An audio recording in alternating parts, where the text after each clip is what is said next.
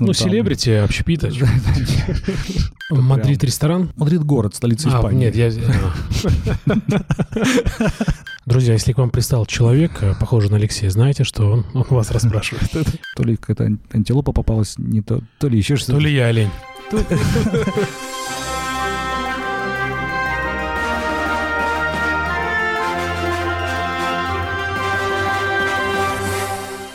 Привет, друзья! Вы слушаете подкаст «Зачем я это делаю?» Я Иван Нестратов. Наш герой — основатель сети кулинарии «Пан Запекан» Алексей Каира. Леш, привет!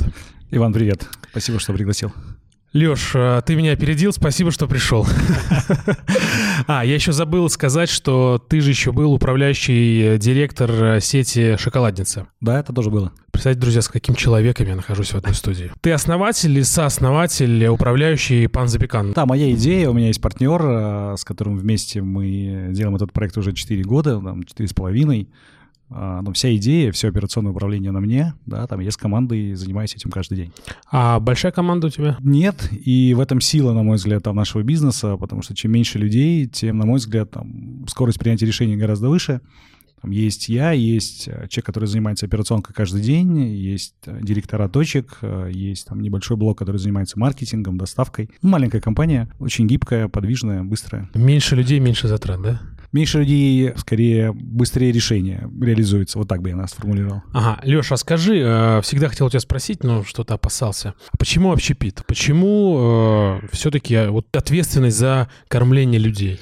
Слушай, ну на самом деле это очень спонтанно все случилось больше 20 лет назад. Ого, 20 Да. лет это не шутки. Больше, чем 20 лет. Это там А. 97-98 год. Я был обычным студентом в обычном институте, хотел подработать, чтобы проводить досуг с друзьями, с девушкой пойти в кино.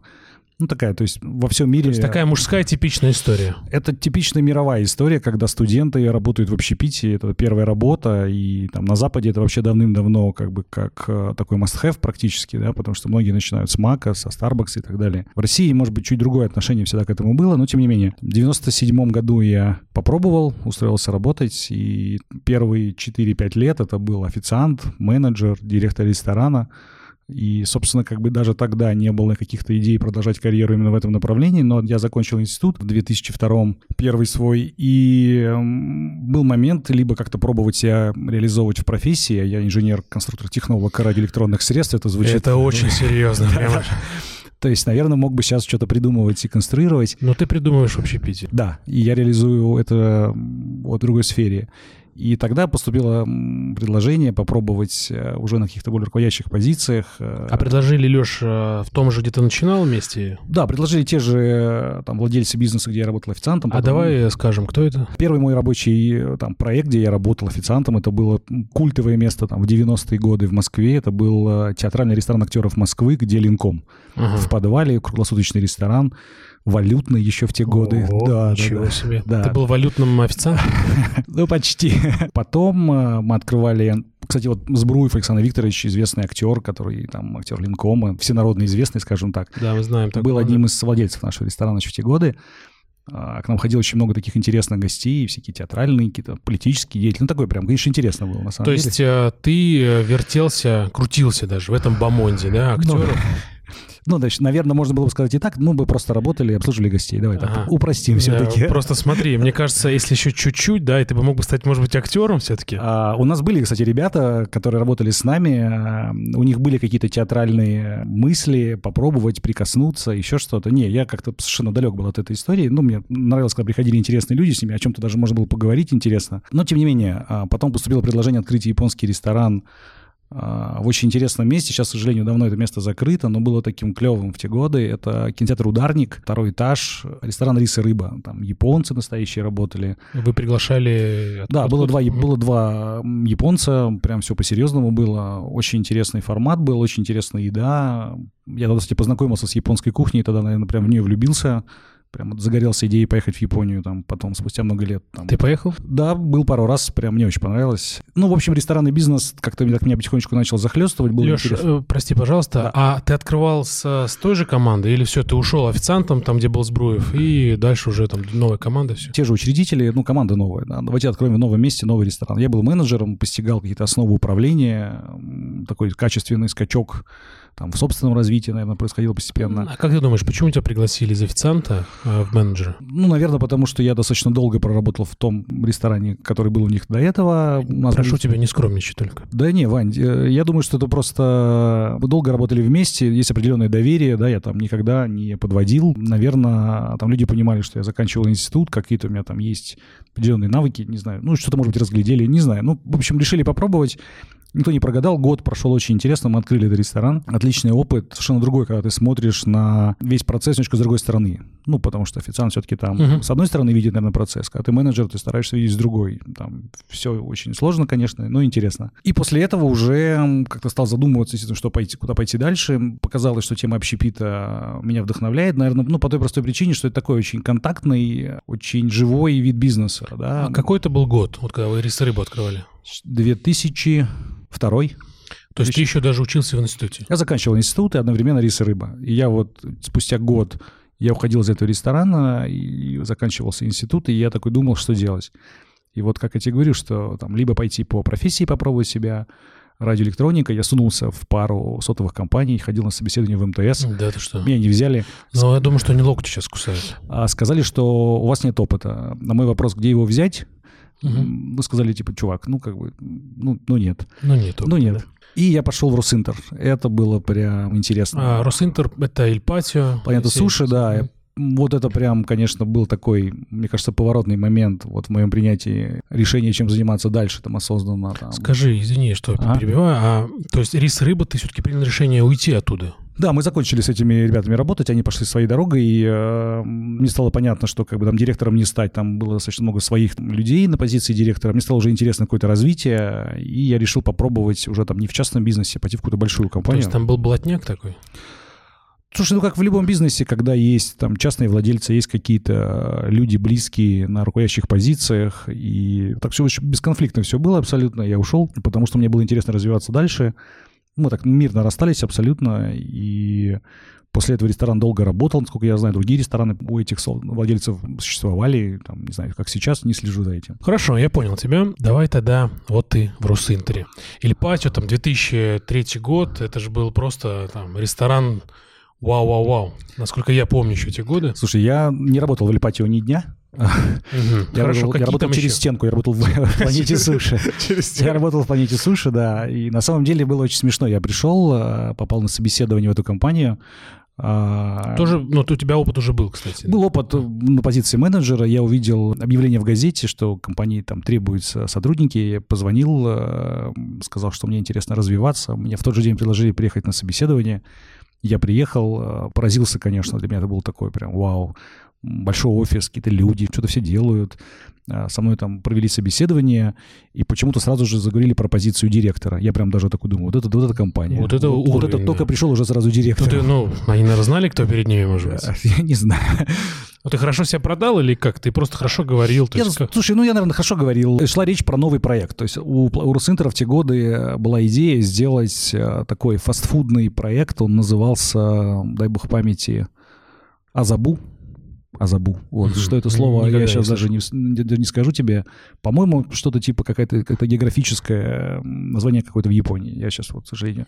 Ну, это была э, яп- японская еда, да? Была японская еда, фастфуд, на фудкортах хотели открываться. Ну, я такой сначала думаю, ну, вроде интересно, почему нет. И меня отправили на стажировку в ресторан «Планета суши» на Октябрьском поле, где, собственно, и как-то завертелась моя там карьера. Началась твоя судьба. Ну, можно и так сказать. Там я поработал стажером менеджера, менеджером, и потом, когда подошел момент э, пойти либо вот в эту фастфудную концепцию, либо остаться в планете суши, к тому моменту я познакомился с большим количеством очень интересных профессиональных людей в планете суши. Мне показалось, что с ними интересно будет развиваться. Ну и помимо всего того, что это была просто интересная работа, складывались интересные человеческие отношения, которые меня там многому в жизни научили, и я там, конечно, очень признателен тем людям, с кем я вместе это начинал. А ты общаешься с ними? Очень редко, ну да. Очень То редко, ну да. Очень редко, ну да, да. Мы все остались в ресторанном бизнесе, там где-то помогали друг другу на каких-то этапах. Те люди, с которыми ты общался, это плотно, да, про которых ты расскажешь, Ага. они добились э, каких-то высот, как-то стали какими-то известными или, может быть, людьми? Такими же, как ты, например. Ну, Ваня, не считай себя прям супер каким-то известным. Ну, там. селебрити, общепита. Перестань. Насколько я знаю, нам никто из них не стал предпринимателем, а люди работают в разных компаниях. Один из людей, вот мой там бывший директор, с кем мы вместе работали, Он а, потом трудился там в группе компании «Шоколадница», как-то вот так на снова жизнь свела, и был очень рад его снова увидеть.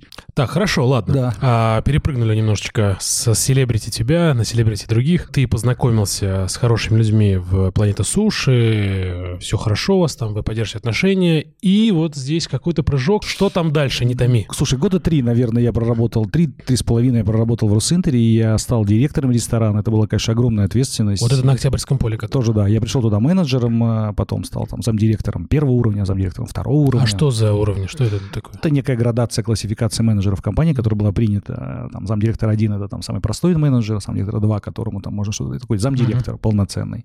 Потом уже стал директором ресторана. Конечно, очень интересный опыт. Ну, прям классный. Классное время, классная команда. Замечательно.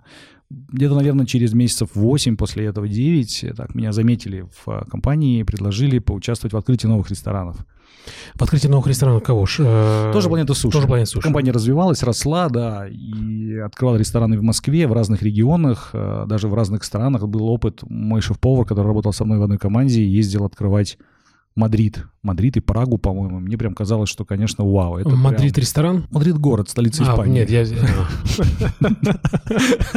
Прости, видимо, я где-то где-то я летаю. Ты говоришь Мадрид и Прагу. А планета суши в Мадриде? Да, планета суши открывалась э, в Праге, была в Риге, по-моему, был Мадрид. И вообще, как бы Росцентр был такой, знаешь, э, потенция открывать рестораны в Европе. С амбициями, да. Открывать Потенция, мне кажется, для другого больше вообще подкаста. Хорошо. В общем, привлекала меня возможность э, даже, может быть, однажды поехать в какую-то другую страну поработать. Э, к сожалению, не сложилось, э, но тем не менее. Открывался я, ну, в другую страну не поехал, да пошел открывать ресторан в метро Марина. Опа! Да, вот это, вместо вот Мадрида это, и Праги вот было метро да. Марина, да. Нет слов, нет слов. Так, так, подожди. Э, то есть э, планета суши, ты с Октябрьского поля пошел Марина открывать? Да, открывали новый ресторан, э, мне предложили. По-моему, планета суши там в Ашане была, нет? Абсолютно верно. Люблинская 153. 153, да-да-да. Там была планета суши. А там все такое планетарное, да? Планета суши, планета фитнес был, я помню. Ну, слушай, хорошее слово. Да, да. Да, да все, извини, пожалуйста. Открывали с нуля ресторан. Первый опыт настройки, конечно, такой уникальный. После этого было уже много открытий, но первое, наверное, сложно забыть. Построили ресторан, открыли, пошли гости. Все было неплохо снова команда. Ну, то есть такой же некий проторенный путь. Потом было Северное Бутово. Вот, О, вот это помотало тебя. Подожди, но вот э, в, в Л-153, который, да, там же был Планета Суши и Ильпатио. Да, Ильпатио были свои ребята. А, то есть ты не трогал Не трогал, да, не трогал. Планета Суши была отдельной концепцией руководителями, менеджерами, стандартами, программой обучения. Ну, в общем, полностью абсолютно самостоятельно там единица в компании. Ильпатио было всегда рядом. Мы дружили, безусловно, потому что мы коллеги там Через... Ну, Росинтер, да. Да, реально Росинтер на тот момент времени, когда я в нем работал, была большая компания «Семья», правда. Самые теплые впечатления, самые теплые воспоминания Но, остались. если не ошибаюсь, по-моему, даже основатель тоже там семейное что-то там, да? Там было много людей, которые с ним вместе где-то там начинали. Он сам из другой страны, из Венесуэлы, Ростислав Ордовский, э, Танаевский. Там, по-моему, еще третья фамилия. Бланко. Был, да. Бланко, да. Там человек, который привел кодек в Россию, масса интересных проектов. В общем, ну, правда, крайне интересно было этой компании работать, и он, и люди, кто там были. Замечательно все было. Потом была Северная Бутова. Ну, примерно все то же самое, только просто география чуть другая. Другая станция метро. Угу. То есть все то же самое было, все открытие, да? Все то же самое, да. И в какой-то момент времени стал вопрос там у, себя, у меня уже где-то внутри, типа, что дальше? Ну, то есть еще там открывать новый район, как-то, ну, уже, наверное, там третий раз одно и то же. Думал, я... что куда-то еще дальше отправить. Да, я, я пришел, поговорил, спросил своих руководителей, есть ли какие-то возможности. Мне сказали, что, конечно же, да но есть какая-то там очередь внутренняя в компании, то есть есть программа развития, кадрового резерва, было все понятно, что это не очень скоро произойдет. И тут появилась возможность, э, мой коллега, с кем мы вместе работали в Русинтере, там, за некоторое время до этого ушел работать в шоколадницу угу. а, и стал там операционным директором. И... Он сразу вырос или сразу пошел на эту позицию? Он сразу пошел на эту uh позицию. Он сразу пошел на эту позицию, рассказывал массу интересных моментов о том, как компания развивается, о том, какие планы стоят перед ней. И мы с ним как-то пару раз пересеклись, и он говорит, слушай, мы там вот сейчас тоже думаем про японское направление, не хочешь ли ты к нам прийти? А шоколадница это Ваби-Саби, который? Да, угу. да. Мы встретились, поговорили, встретились с основателем компании. Шоколадница. Да, прям 15-минутная встреча, наверное, там, которая ну, сильно отразилась на моей жизни, потому что после этого мы с ним там вместе много разных делали проектов. Сильно татуировку тебя оставили. Ментальную. Ментальную. И, собственно, я принял решение покинуть Русинтер. Я пришел, честно сказал, что, наверное, здесь какой-то этап жизни пройден. Там спасибо огромное. А сколько лет ты проработал там? Порядка четырех. Три с половиной, четыре года, да. Я ушел абсолютно комфортно, сказав спасибо. Без конфликтов? Ну, абсолютно, да. Ну, слушай, какие конфликты? Компания там много мне дала. Там, я старался тоже компании отдавать. Надеюсь, как бы, что... То есть это такая... Ну, вин-вин, наверное. Да, вот с этой точки зрения абсолютно. Я пришел... А, извини, Леша, а сколько лет было тебе уже тогда, когда ты покидал компанию? Ой, дай посчитать. Это все время для меня такой сложный. Я вроде неплохо считаю в уме, но тут каждый раз ступор. А, может быть, дать листочек с бумажкой? Не, сейчас я... Подожди, я ж... Калькулятор возьми, вот телефон. Больше 20, меньше 30. Вот ага, понятно. Ну, 21, наверное. Ну, побольше. Скажи, а вот ты говоришь, встретился с да. основателем шоколадницы угу. и оставил ментальную татуировку на тебе. Что там было такого? -то? Очень э, много тепла, очень много позитивных эмоций откликнулось в тот момент времени где-то внутри, да. Очень простое общение, очень понятное, большое количество целей, задач. Э, большое Сразу количество... прям вот на 15 минут встречи? Ну, мы быстро все обсудили про мою карьеру, про цели компании, и стало понятно, знаешь, вот такая, не знаю, химия какая-то вот, наверное, бывает между людьми, да? достаточно быстро стало понятно, что там комфортно разговаривать. Угу. Это очень важно абсолютно для меня. Вот э, для тебя что важнее, химия или все-таки компетенция человека? Вот уже для себя, например. Сейчас вот мы чуть-чуть в сторону отойдем. Вот, может быть, он дурак, но химия вообще с ним шикарная. Да не, ну понятно, что... Не, ну условно дурак, конечно, да. Да. Ну там, может, где-то, где-то слаб в каких-то вещах, каких-то компетенциях, но вот химия с ним прям вообще... Давай так, вот сейчас, наверное, могу сказать точно, что, наверное, компетенции, потому что если даже химии не случилось, там, взрослый человек профессиональный, ты способен, на мой взгляд, какие-то там личные моменты опускать, да, и понимать, как, как давать ему те задачи, которые ему интересны. Но самое главное, что ты в любом случае, может быть, химии не случилось, и вы там не обнимаетесь каждый день, но очень важно, что человеку интересно с тобой делать там что-то. Если это просто отбывание номера, то, скорее всего, это там очень-очень ненадолго. Пассажир такой, да? Ну да, бывает такое. Слушай, ну в каждой компании есть, это же правда. Встречали, встречали. Хорошо, вот э, сложилась химия и... Я через две недели вышел на работу. Ну то есть ты две недели еще отрабатывал, Ну я, да, да, да. Угу. да. Я пришел э, и первую, наверное, неделю я просто смотрел по сторонам и пытался понять, что делать потому что все вокруг что-то работают, а никто задачи не дает. Ну, то есть вот такой новый э, момент жизни, когда нужно самому... Себе придумывать. Себе там организовывать, да. То есть вроде какая-то есть генеральная цель, и нужно идти там к ней. Такая неделя, наверное, в таком прошла осматривание, наверное, по сторонам. Ну, это стресс был для тебя или как? Да, определенным образом, конечно, да. Когда ты попадаешь из одной компании, в которой сложилась там определенная корпоративная культура, правила игры, ты понимаешь там, что делать, ты знаешь, куда идти. Угу. А, ты знаешь, что за что отвечает. А в новой компании, понятно, там для тебя это некий там стресс определенный. Ну, как стресс? Это вызов такой, наверное. А да. ты ходил, всех спрашивал, ребята, а что делать-то, нет? И помнишь, как в фильме, да? А что вы здесь делаете, да? У меня потом был момент, я пришел к каждому, я понял там, кто за что. Ну так, более-менее на бумажке. Там кому-то подошел, мне рассказали. Я потом каждому пошел знакомиться. Приходил, садился напротив, говорил, вот я буду открывать японский ресторан, там, давайте поймем, там, что мы вместе можем вместе здесь поделать. Ага. А тебя никто не представлял? Там, здравствуйте, это Алексей. Меня, меня представили, сказали там какие-то задачи, но люди все сильно заняты. Шоколадница в тот момент времени там была на стадии такого очень бурного роста, то есть такая family компания, которая там с одной точки... Сколько было тогда точек? Слушай, я вот много раз пытался эту цифру там для себя вспомнить. У меня по ощущениям кофеин 25-30. А сейчас сколько всего вместе там с франчайзингами? Слушай, ну я сейчас, наверное, не скажу, потому что прям точных цифр-то нет. Сотни три-то там, а то и побольше-то есть, mm-hmm. да. Я точно думаю, что больше трех сотен. Ну, пошел знакомиться, общаться, да-да-да. Да, собственно, как бы сформировал какие-то свои идеи, пришел, рассказал там еще раз ключевым людям в компании, что мы там будем делать, получил добро, начали делать. Конечно, широта свободы действий, она там подкупала и подкупает до сих пор. Чем бы ты ни занимался, когда у тебя есть доверие определенное, ну, то есть только придумывай, только придумывай, организуй организовывай, э, настаивай. Только, дел... только делай. Только делай, да. То есть вот не только говори, а вот делай. То есть... Это очень хорошее замечание. Потому что сейчас почему-то многие очень говорят, как надо, но не делают. Не знаю, может быть, время такое, может быть, э, тенденции такие, но согласен с тобой, что там говорить сложно, но, но нужно тоже уметь, да. Тоже надо уметь, да. да. Но гораздо сложнее говорить и делать. Да, да. Это, это просто высокий уровень. Да. Открыли мы первый японский ресторан. Где он был? На Садовом кольце в районе Курской. Угу. Потом был на Авиамоторной. А сколько ты всего открыл э, в Абисабе, правильно же? Да. да. Угу. Слушай, открыл всего два к тому моменту. Плюс у нас в тот момент времени японская кухня была прям очень сильно популярна, и мы там в ряде топовых шоколадниц запускали японское меню. А это было параллельно или это коллаборация? Как, что это было? Слушай, ну, то есть я занимался тем и тем. Одновременно с этим в трех или, по-моему, четырех кофейнях было японское меню. Я организовывал, пригласил шеф-повара с собой там в команду, с кем мы вместе тоже раньше работали. Он был японец? Нет, это был наш человек. Наш, это был, наш человек, который, ну, реально, который был очень сильно вовлечен и до сих пор. Он до сих пор общ... э, Он до сих пор в общепите, у него там уже есть собственный бизнес достаточно давно. Он... Японская кухня? В том числе. А, в, том в том числе, числе. В том числе азиатская кухня. То есть он такой вот в этой теме очень-очень там сильный специалист. И мы с ним э, вместе открывали вот это японское меню в шоколадницах, строили рестораны, проектировали, придумывали. А разве шоколадница это не стандарты? Что там придумывают-то? Нет, слушай, ну смотри, там вот есть стандартная шоколадница, а потом появляется идея, что в какой-то момент времени в каких-то определенных локациях есть спрос на японскую еду. Давайте попробуем. Давайте. А как вы определяете, что вот, например, Нави Моторный в Москве, да, есть там спрос на японскую еду. А вот, например, там в Марино его там нету, например. Вань, ну, в те годы все было на уровне э, там интуиции какой-то, ага. и знания Москвы, и знания рынка, с одной стороны, аренда, а с другой стороны, там, понимание потоков потребителей. Ага, а сейчас что-то поменялось вот с этим, вот с этой интуицией?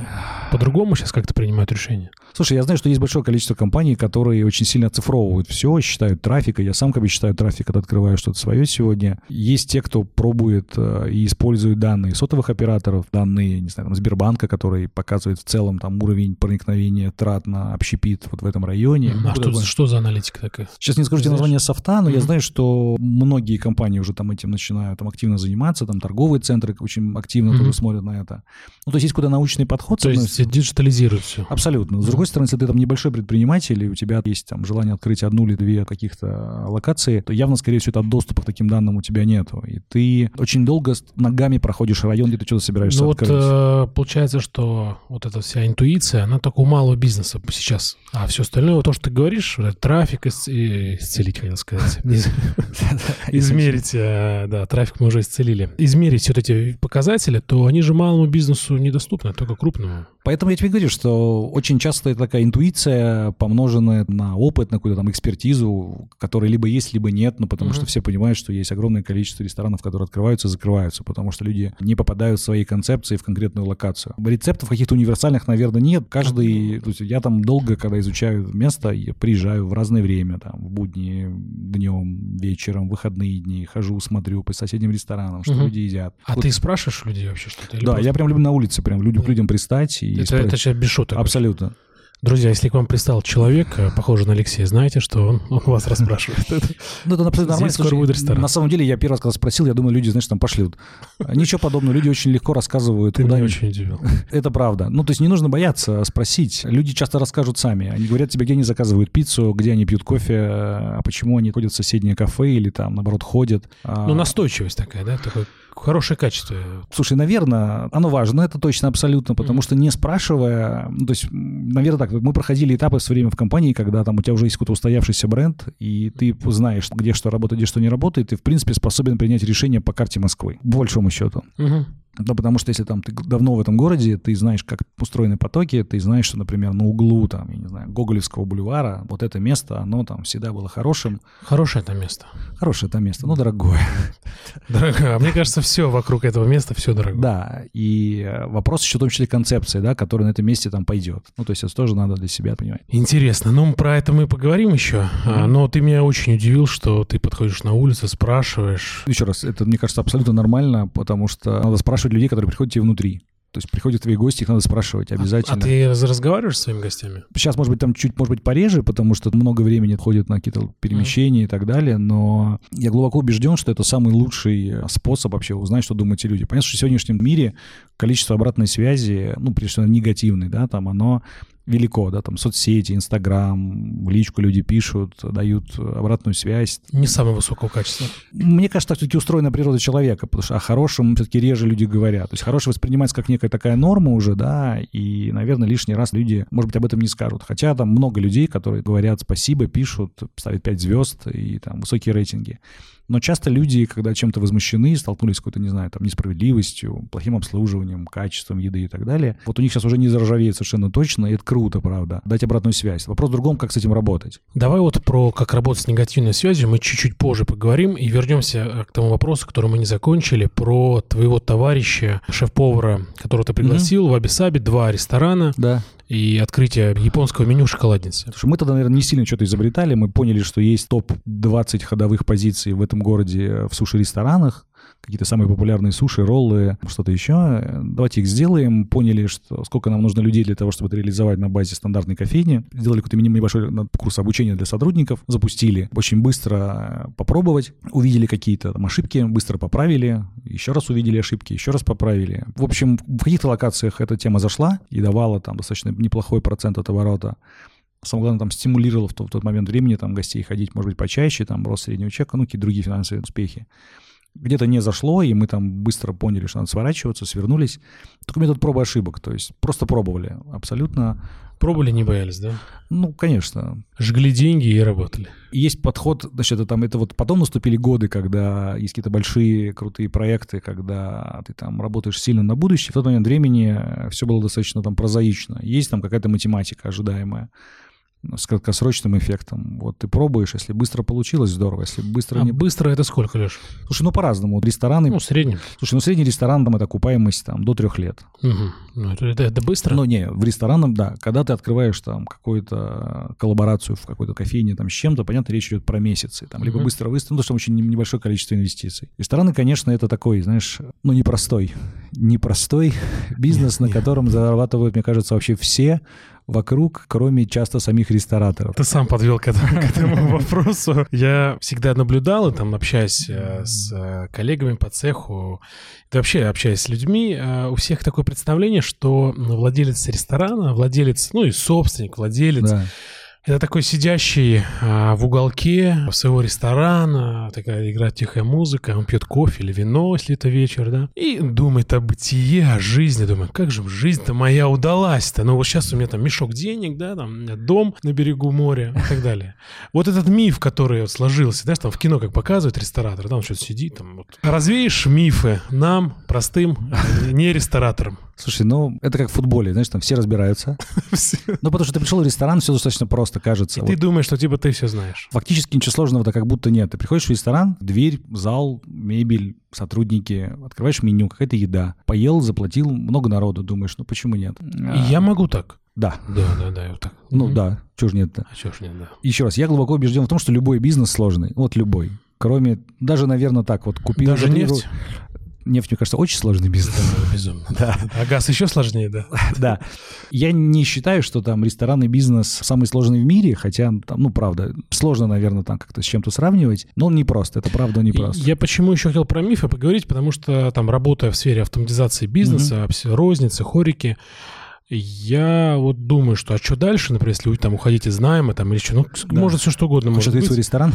Нет, вот я наоборот, наоборот, наоборот. Я, я думал все что угодно открыть, но кроме ресторана, кроме общепита, потому что вопрос, э, когда начинаешь там говорить про учет, но ну, у меня просто уже волосы. Вань, ну какой учет? Ну там столько эмоций положено, зачем тебе учет? Какой учет, да, зачем, зачем, зачем мне учет? Да, да, да. Я все мог подумать там про открытие, там, свой, ну, если про свой бизнес говорить, да, все что угодно, но не ресторан.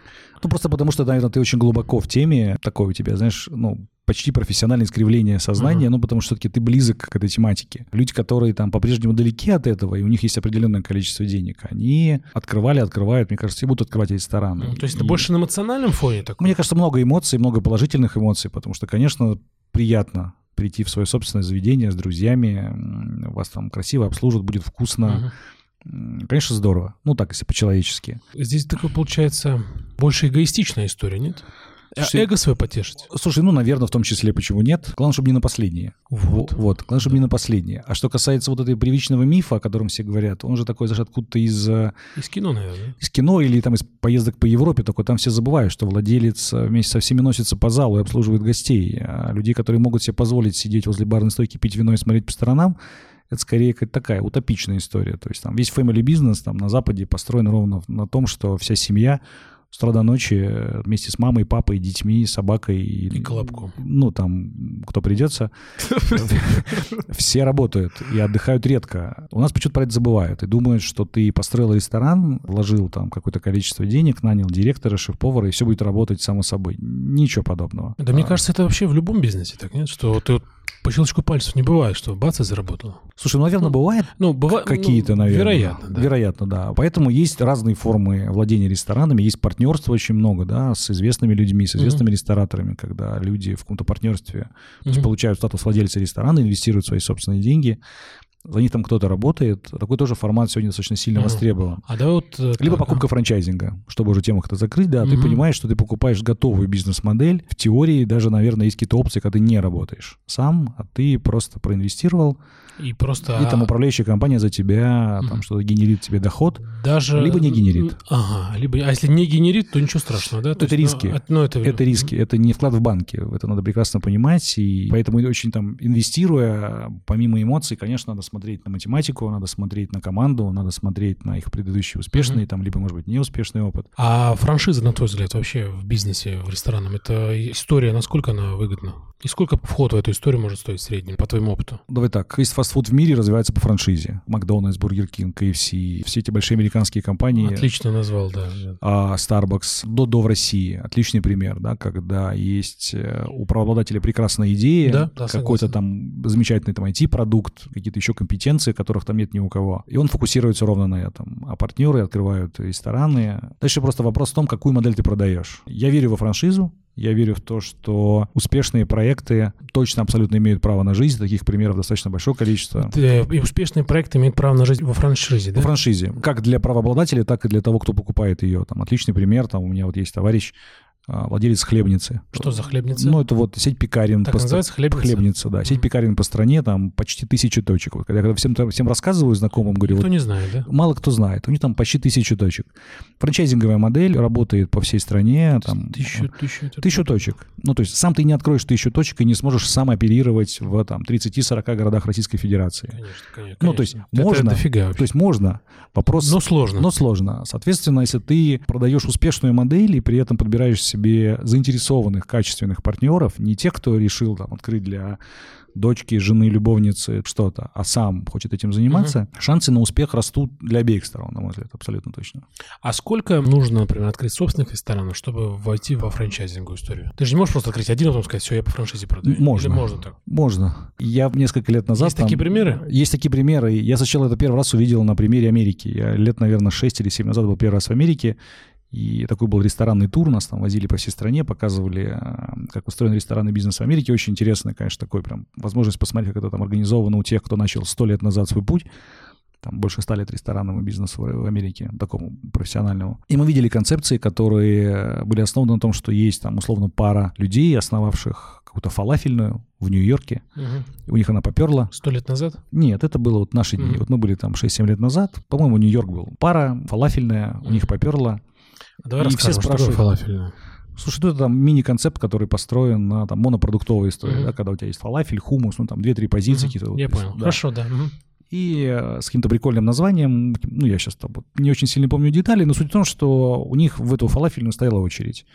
И у них была дилемма. Они нам сами рассказывали, что там делать дальше. Открыть еще одну фалафельную в другом районе Нью-Йорка. При этом они понимают, что это семейная пара. Им хочется заниматься помимо бизнеса какой-то собственной жизнью. И они думают, а денег хочется. Это нормально. Ну, да. Да, конечно. и кто-то их там надоумил или там сами уж. Давайте вот с одной точки еще франшизу. И у них пошло. Ну, то есть люди приходили, потому что был хороший, интересный рецепт. Я не знаю, как сейчас у них это все обстоит. А это иммигранты были или... По-моему, это были какие-то выходцы из Голландии. По-моему, я как-то вот сейчас так помню ну, там пару. Суть в чем, что имеет ли право на жизнь модель, когда у тебя там одна, две, три точки, а потом франшиза? Ответ – да. Но ты говоришь про Америку, а в России? В России есть примеры такие? Я сейчас не скажу, наверное, когда у тебя с одной точки там есть 100 франчайзинговых. Мне кажется, такое точно возможно, если ты на одной точке показал успешность бизнес-модели. Вопрос только в том, что, наверное, на одной точке сложновато обкатать все возможные нюансы, Проблемы, да? технологии, как защитить свой продукт так, чтобы тебя несложно было скопировать. Мгм. Вот если ты на базе одной точки смог это все сделать, создал там какую-то уникальную бизнес-модель, продукт, который сложно скопировать, и показал успешность экономическую там, Мгм. этого мероприятия, то явно как бы это будет представлять определенный интерес для потенциальных инвесторов. Понятно, но примеров э, сейчас... Чтобы с одной, с одной точки... Вот сейчас, наверное, по памяти не скажу, угу. но это вопрос, мне кажется, там, либо я сейчас просто не вспомню, либо это просто вопрос... Либо времени. просто нету. Либо просто какой-то вопрос поискать. На самом деле большое же количество региональных сетей, о которых в Москве мало кто знает. Давай, вот тебе пример. Давай. Донор 42, этот новый ну, проект, Додо. который делает Додо. Угу. Вот на базе одной точки, если я правильно понимаю там эту логику, люди делают... Шаверму. Да, люди делают донорную. Донор, я, сейчас, да. я сейчас про бизнес-модель. Ага. На базе одной точки люди создают модель, обкатывают технологию, продукты и так далее, и дальше по франчайзингу это будет развивать. Понятно. Хорошо. Вот, вот тебе ответ. Да. Спасибо.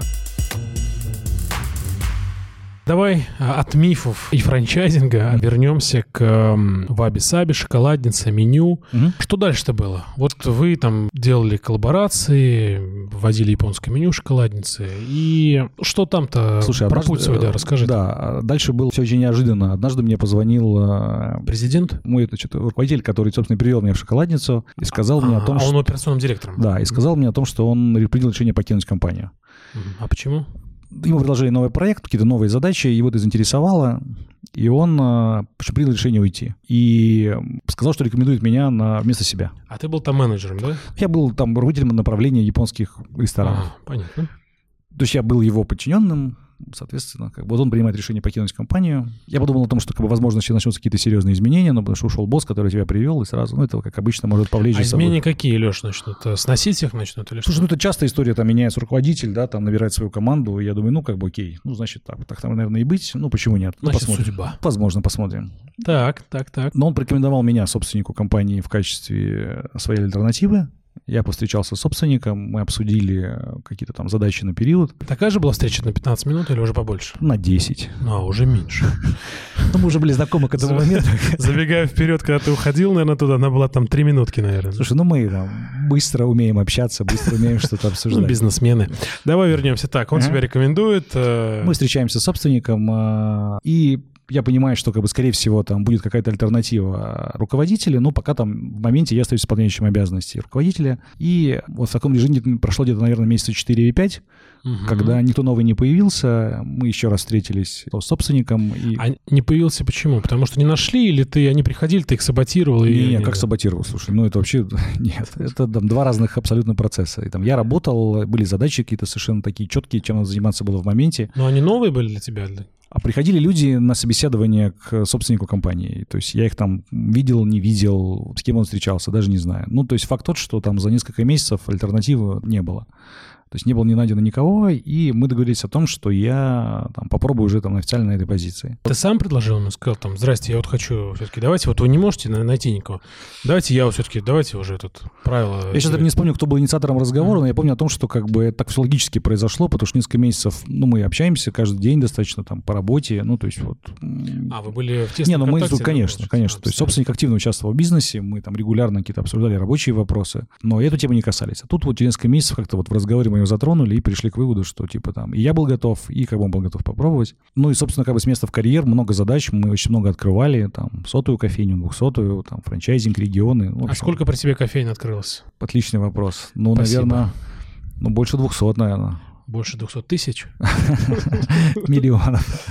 Больше 200 тысяч миллионов, да. Ну, в общем, много было открыто и по стране, и, э, и франчайзинга было очень много открыто. Был очень бурный активный период развития, там разные кризисы мы переживали в восьмом году, и потом позже. Но это было интересно, это было все время движение вперед. Были какие-то все время интересные новые задачи, поэтому все время шло по поступательной. А как пережили восьмой год? Ты знаешь, вот сейчас, глядя назад, да быстро и не сильно болезненно, если честно. Ну, то есть какого-то драматичного провала там не было. Был какой-то резкий спад вниз, и потом там достаточно быстрый отскок.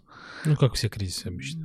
Ну, вот... Ну, не все, но не мы все, да. про этот, который, который да, да, да, да. увидев по твоим глазам реакцию, мы, мы еще поговорим. Тут был такой прям, да, как классический V-образный V-образный, да, да. да. Хорошо, ты говорил про другие кризисы, а когда ты ушел э, из шоколадницы? Два с лишним года назад уже. То есть это получается 18-й год. А, 18. То есть у нас еще там много-много времени. Хорошо. Угу. То есть при тебе а, рос бизнес активно, а дальше что-что? Потом были другие задачи. Была сделка по покупке кофехауса. Такой uh-huh. прям, конечно, гигантский опыт на самом деле. Было открытие новых проектов в группе компаний. Открывали франчайзинг Panda Express, такого очень интересного американско-азиатского бренда. Она, по-моему, закрылась, да? Нет, она Это работает, работает, она работает, да. Тоже в составе шоколадницы? Да. Очень интересный опыт, на самом деле. Там сильно мы много общались э, с американской стороной, отправили команду открытия на загадочный остров Гуам, Мгм. который мы даже... А где же это? Это где-то в Тихом океане. Понятно. Ну, это оставим для других подкастов географических. Да. Потом был отличный проект э, «Чемпионат мира». Мгм. Ты уже участвовал в этом? Слушай, у нас проводило отдельное подразделение с отдельным лидером, очень мощным, со своей там отдельной командой. Я скорее помогал ему со стороны там группы компаний по обеспечению какими-то ресурсами. Мгм. Но сам даже принял участие В чемпионате мира? Ну да, да, вышел на 30-й минуте, Да. забил два гола. Молодец, молодец. Нет, наша компания, мы кормили болельщиков на всех стадионах. Бесплатно? Да, да, да. да. За деньги. За, деньги. Просто сказал да-да, я же думаю, ничего себе, где я был тогда? э, Ну, да. Мы кормили болельщиков на всех стадионах по всей стране. Это был, конечно, гигантский опыт для компании. Офигеть, это- Э, Это было очень круто, на самом деле. И мне там довелось поработать. э, Я попросился пойти поработать на один из матчей в одну из точек общепита на стадионе. Доставщиком еды? Нет, достаточно видно, что там не было. Это все питание же было такие небольшие, ну как, ты же был на стадионе, все были на стадионах хоть раз в жизни, наверное. Ну да. Да, ты приходишь, там есть пиво, сосиски, бутерброды, там чипсы какие-то и так далее. Как в театре прям. Где-то еще шампанское есть с бутербродами с икрой. Там-то это, там без ик- икра, там была в других местах стадиона. Вот. Классный опыт. Сейчас матч уже, наверное, не вспомню, типа Англия-Хорватия, что-то Ну, из этого. хороший матч такой, типа четвертьфинал, Лужники. Я попросился поработать, мне было интересно. Ну, прям А вот кем ты работал? пиво наливал. Пиво наливал. Пиво наливал, открывал банки с пивом. Банки или ке- кеги? Кеги нельзя, не было разливного пива. А. Банка была ЖБ, она вскрывалась, переливалась в пластиковый специальный стакан, который там как-то красиво мерцал во время забития э, там мяча. Ну, Прикольно. Да, такой прям был. А как удалось э, шоколаднице получить такой заказ? Слушай, э, ну это там длинный-длинный опыт работы в вот именно в таком в кейтеринге, то есть прям отдельное подразделение, о котором я тебе говорю, оно там начиналось с того, и что был контракт на питание на стадионе «Спартак». То есть когда построили открытие арену, был большой тендер на Мгм. то, кто из общепита будет управлять общ... ну, вот, э, так сказать, организацией питания на стадионах. Там наша компания выиграла на тот момент времени. И с этого вот опыта как бы началось становление там этой большой команды. Прям, А какой это был год? не скажу сейчас, наверное, но это было года, наверное, за 3-4 до чемпионата мира точно, мира. как минимум. Вот сейчас не скажу, когда открылось открытие арена. Но вот с этого все пошло. Ага, этого то есть это пошло. был предвестником э, успеха на чемпионате Это мира. был, это был гигантский опыт, который потом очень сильно сыграл, когда выбирали компании операторов. Это был гигантский опыт. А кто еще был, э, не знаешь, кто еще принимал участие в этих тендере? Я знаю, что питание VIP-гостей было поделено между большим количеством компаний, там и Новиков кейтеринг, там еще кто-то. Ну, сейчас не скажу тебе. а Вот стадионы болельщиков кормили только мы. Мгм. Понятно. Так что, знаете, друзья, вас кормила шоколадница. Давай по- подвинемся дальше. Да. Много-много про найм сейчас говорим. Мгм. А, в 18 году ты покинул, да, шоколадницу? Да. И как? Как это было? Какие ощущения были? Ты вот ушел из найма. Что это было? Это был психоз, это был нервоз. Это, ну, почему? Ну, явно как бы здесь не было каких-то там эмоций таких прям в моменте, типа там встал и пошел. А, с одной стороны, было желание там, заняться чем-то еще некоторое время до этого, был организован собственный там небольшой бизнес в сфере, которая мне была интересна. То есть он, я им занимался по выходным дням, понятно, Мгм. там, посвящая там все свое рабочее время шоколаднице. Но периодически мысли о том, что все-таки как-то там однажды сменить, они там как-то не покидали. Ну, это так совпало, что были определенные там реорганизационные изменения в самой группе компании, да, и плюс как бы там мое желание заниматься бизнесом, это так совпало во времени. Вот, и где-то там с 18 года, с конца я вот ушел из найма, как ты говоришь. Мгм. Необычно- найма, да. необычные впечатления в первые дни, это точно. Ты просыпаешься утром, тебе не нужно никуда идти. Ты сам организовываешь свой рабочий день. Такой прям вот, ну, непростая задача. Непростая. А, непростая что? Лежать и ждать? Ну, во-первых, ждать чего? Ну, не знаю, что вы там ждете. Не, ну первые, наверное, несколько дней такой, знаешь, ну там все меняется в твоей жизни. Я там ходил на работу 20 лет подряд, а тут не нужно никуда ходить. Это такой какой-то, ну такой психологический вызов. Чем Мгм. заняться? Понятно, что какие-то есть собственный бизнес уже там к тому моменту, который требует какого-то внимания определенного. А сколько на тот момент уже было пан Запеканов? Четыре. Было М, четыре. Нормально так, четыре. Ну, была команда, и она как бы осталась, которая занимается им каждый день. А я скорее там участвовал и продолжаю участвовать на уровне каких-то идей, принятия решений, ну, такого Ну, вот во роста. голове, да? Да. Была идея какое-то время попутешествовать. А Чё чё нет? нет? Чё ж нет-то, Ну, да. чё ж нет? Так, да. Но так. недолго это все продлилось, на самом деле. Недолго путешествовал? Недолго путешествовал, потому что буквально через, наверное... Кончились деньги? Это произошло позже. Так что, друзья, думайте перед тем, как уйдете из найма. Да, буквально через, наверное, месяца полтора после того, как я там ушел из найма, поступило очень интересное предложение от моих там старых знакомых. К тому моменту открывался, уже был готов к открытию проект, который потом стал таким, мне кажется, вообще очень... Культовым? Да, я бы, наверное, даже так сказал. Это проект Депо. Да, как... Вот да. это прям... Да. Ты прям снял с языка. Я хотел просто отдельно про Депо поговорить. Да, поступило предложение там вместе с Алексеем Васильчуком и там другими партнерами принять участие в этом проекте, помочь его открыть, потому что он уже был построен к этому моменту, там была большая команда, это был огромный труд, об этом много там писали, говорили. И, конечно, я там, когда первый раз пришел еще на стройку, я был там за пару недель до открытия. Конечно, такое впечатление, когда, знаешь, там просыпается огромный ребенок, вот он там рождается. Это, конечно, такое прям крутое чувство. Я был в депо на техническом открытии, ты меня как раз и приглашал тогда. Вот, видишь как. Да, да, а... а ты, видишь, забыл. Я был, видимо, не первый. Давай, давай про депо чуть-чуть отойдем в сторону. Я сейчас еще хочу задать вопрос про найм. А можешь э, провести параллель между э, наймом и собственным бизнесом? Вот э, плюсы-минусы какие-то вот есть вот в этом? Слушай, ну, я, явно есть. Угу, спасибо. Меня, для, да, да, да, пожалуйста. Спасибо за вопрос. Да. А для меня это, знаешь, как две разных операционных системы. Когда вот ты их совмещаешь, там, как в голове, как, знаешь, там, попробовать поставить там, две операционных системы на один компьютер. Я вот не айтишник, но могу предположить, угу. что могут начаться какие-то... Ну, сбои. Наверное. Сбои, наверное. Да, что-то очень будет происходить. Угу потому что в какой-то момент времени э, все-таки когда логика принятия решений чуть может быть разная по определенным вопросам. Uh-huh, uh-huh. Явно, что в найме ты, наверное, там более защищен с точки зрения каких-то там социальных вопросов. Оплата приходит регулярно uh-huh. на карточку. С одной стороны. С другой стороны, как бы ты там работаешь часто, скорее всего, в условиях такой большой команды, много людей, которые решают какие-то вопросы. Наверное, ты чем-то ограничен, безусловно, да, какими-то там задачами, которые ставит компания, там, акционеры. В найме, конечно, гораздо больше свободы. Вот разве не бизнес это свобода. Вот ты как бы предприниматель, ты что хочешь, что и делаешь, нет?